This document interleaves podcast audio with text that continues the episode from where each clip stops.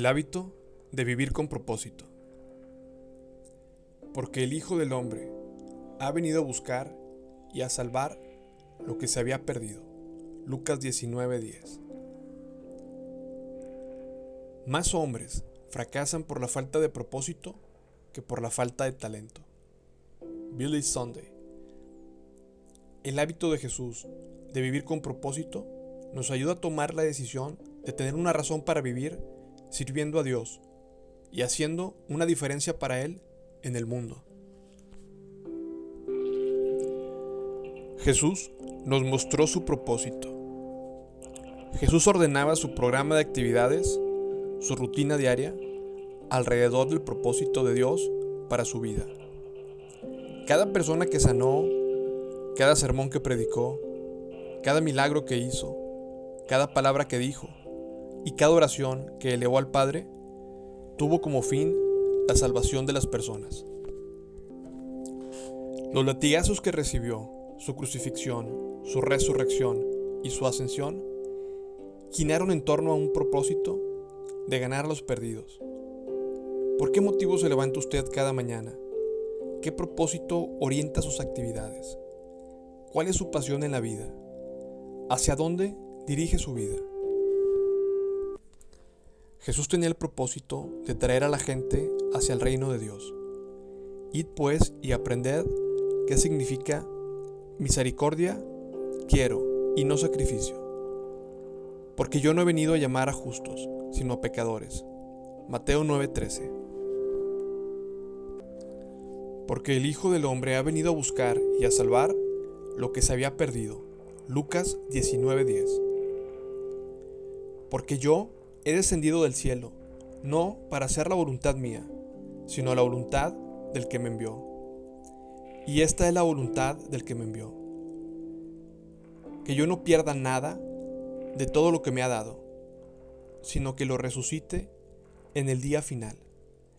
Esta es la voluntad de mi Padre, que todo aquel que mira al Hijo y cree en Él, tenga vida eterna, y que yo lo resucite el día final. Juan 6, 38 al 40. Este fue el propósito central de su vida, salvar al perdido. Este debe llegar a ser el propósito de cada cristiano, compartir el mensaje del Evangelio que cambia vidas. Jesús vino para cumplir la ley de los profetas. No penséis que he venido para abrogar la ley de los profetas. No he venido para abrogar, sino para cumplir. Mateo 5:17.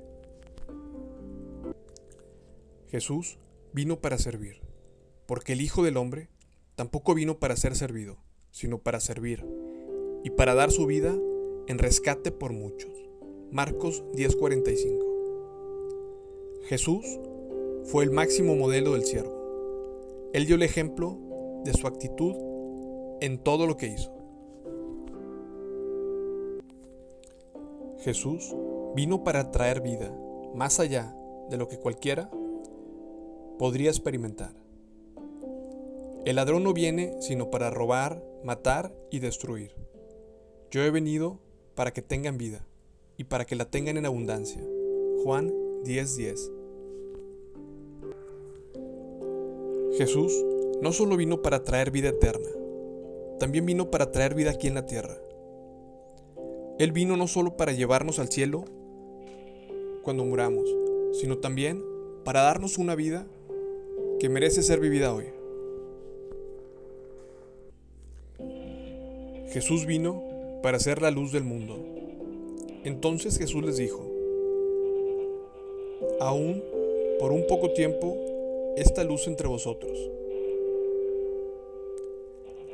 Andad mientras tenéis la luz, porque no sorprenderán las tinieblas, porque el que anda en tinieblas no sabe a dónde va. Mientras tenéis la luz, creed en la luz, para que seáis hijos de la luz. Estas cosas habló Jesús, al apartarse, se escondió de ellos. Juan 12, 35 36. Jesús vino a un mundo de tinieblas espirituales para hacer brillar la luz de la salvación. Además, demostró la victoria que puede tener la luz sobre las tinieblas cuando el Salvador es recibido. Jesús vino para decirnos la verdad acerca de Dios y acerca de nosotros. Entonces Pilato le dijo, ¿Así que tú eres rey? Jesús respondió, Tú dices que soy rey. Para esto yo he nacido, y para esto he venido al mundo, para dar testimonio de la verdad. Todo aquel que es de verdad, oye mi voz. Juan 18:37 Jesús nos demostró que la verdad siempre nos guiará hacia Dios. Jesús vino para destruir el trabajo del maligno. El que practica el pecado es del diablo, porque el diablo peca desde el principio. Para esto fue manifestado el Hijo de Dios, para deshacer las obras del diablo.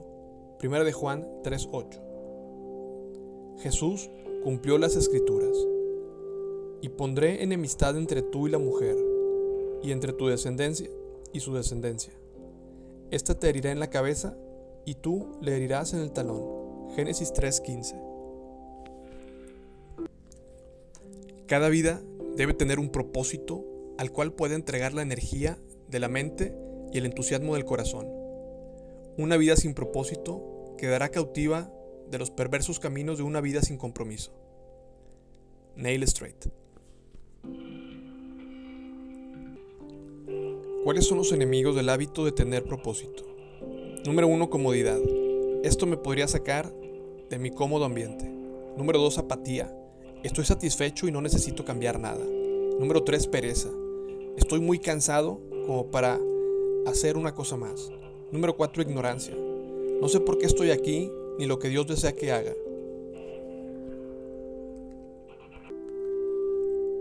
Fórmese el hábito de tener un propósito. Tome en cuenta que Dios tiene un plan específico para su vida. Piénselo, el mismo Dios que creó el mundo tiene un propósito único para usted. Dios tiene un designio para cada ser humano. Usted es importante para Dios. Usted tiene un papel importante que desempeñar para Él en este planeta.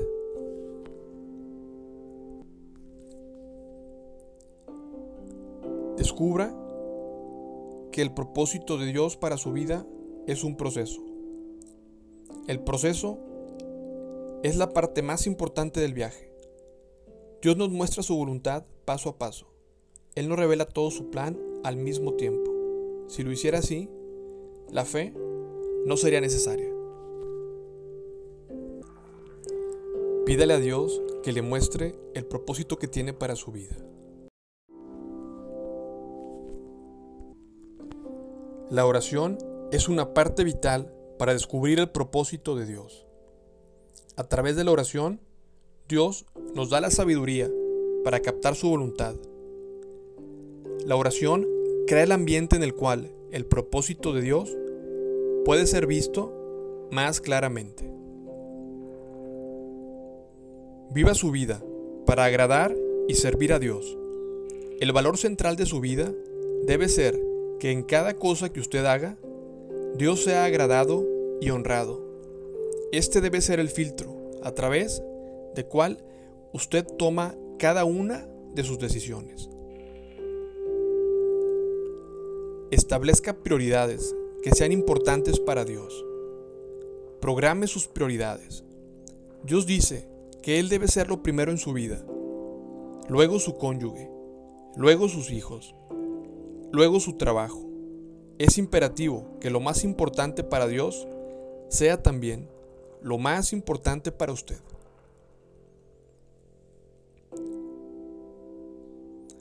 El propósito de su vida se demuestra en las actividades cotidianas, no en los eventos extraordinarios. Deje de buscar el gran evento y descubra que el propósito de Dios se cumple plenamente en sus actividades diarias. Usted nunca sabe en qué momento de la rutina diaria Dios va a ingresar para mostrarle un propósito específico. Eso es lo que hace que la vida sea tan emocionante cada día.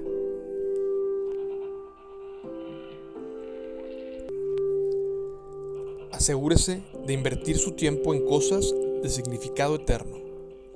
Las únicas dos cosas eternas son la Biblia y las personas. De su vida para promover la lectura de la Biblia e invertir en las personas. No se envuelva en un juego de azar con la vida que Dios le ha dado. Levántese cada mañana reconociendo que lo que usted diga o haga puede ser importante para Dios. Usted puede hacer una diferencia para Dios. Su contribución puede ser vital para su reino. Dios le ha dado a usted un lugar designado en la vida. Ocupe ese asiento. Comparta su influencia a favor de Dios en el lugar donde está.